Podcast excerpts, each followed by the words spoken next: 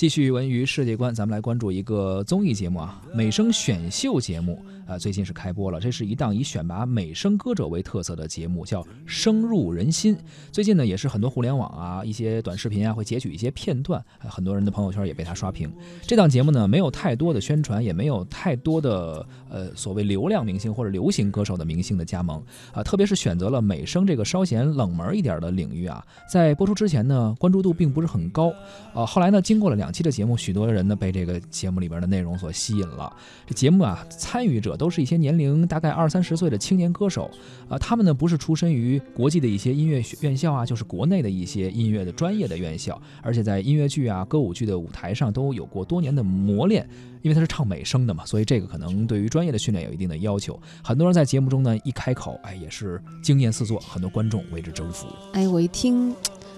我二三十岁的一些青年男歌手啊，如果人数众多的话，我觉得感觉有点像美声版的，是不是偶像练习生的感觉？只不过他要的是声音的偶像啊，可能就是类别不一样嘛，就是不是在选流行音乐的歌手了，而是严肃音乐美声这个领域的歌手了。而在湖南卫视今年推出的原创节目当中呢，好像深入人心意图比较明显，是接档《幻乐之城》的啊，会在每周五的晚间播出。节目呢，从全国选拔了三十六位啊，并不是一百多位啊，嗯美声的。男歌手参与竞技，并且邀请了音乐家廖昌永、歌手尚雯婕和青年音乐人刘宪华作为出品人进行选拔。节目呢，并不设置淘汰，而是在歌手席位上设置了首席和替补。首席只有六个席位，也成为三十六名选手需要争夺的一个目标。而他们会在一百天内，呃，进行分组的打磨训练，最终呢，会有六位首席唱将成员，而且获得大型美声音乐会全国巡演和发行音乐专辑的机会。人数虽然不多，但是确实也是一个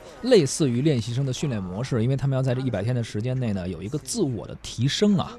而说到这些选手，深入人心的选手，也每个人都有自己的一些来头吧啊。其中有一些人啊，有一定的在业内也是有一定的名气了，小有名气的歌手，呃，而且很多歌手呢，也都有着自己的一些履历啊。大部分都是来自包括什么伯克利音乐学院呀，包括茱莉亚音乐学院啊，而国内的中央音乐学院、中国音乐学院，包括上海音乐学院，很多。呃，非常知名的国内外的音乐学院出身的这些高材生，因为确实是美声这个领域，这技术要求会比较高的。你如果不是上专业院校的话，还是很难学到那么专业的水水准。对啊，就是如果我只是在家听，我觉得其实前前些年啊，是那个呃俄罗斯的那个 Vista 吧，是叫对，还 Vitas 叫啊 Vitas 对是系统啊，对不起啊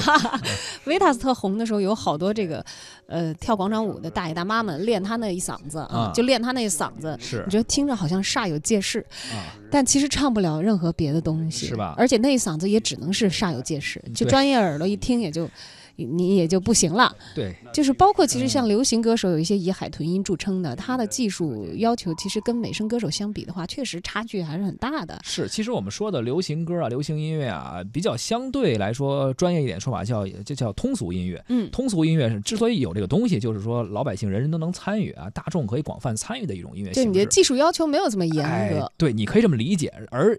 美声这属于严肃音乐，这个还是得有相应的门槛的，所以这些选手们毕业于专业的音乐学院院校也就并不奇怪了。这样的一个节目，其实也能够让我们更多的观众了解一下这些平时可能我们接触不是太多的，可能有那么一点曲高和寡的一个音乐形式，哎，就是美声的这种唱法。但是他呢，也通过这种大众能够接受的娱乐方式吧，其实可能走向了让大家觉得那种。高而不可及的舞台。你像原来你想听这，可能你得去音乐厅啊等等。现在在电视中，我们能看到选秀节目，也是严肃音乐一个哎接地气的呈现方式。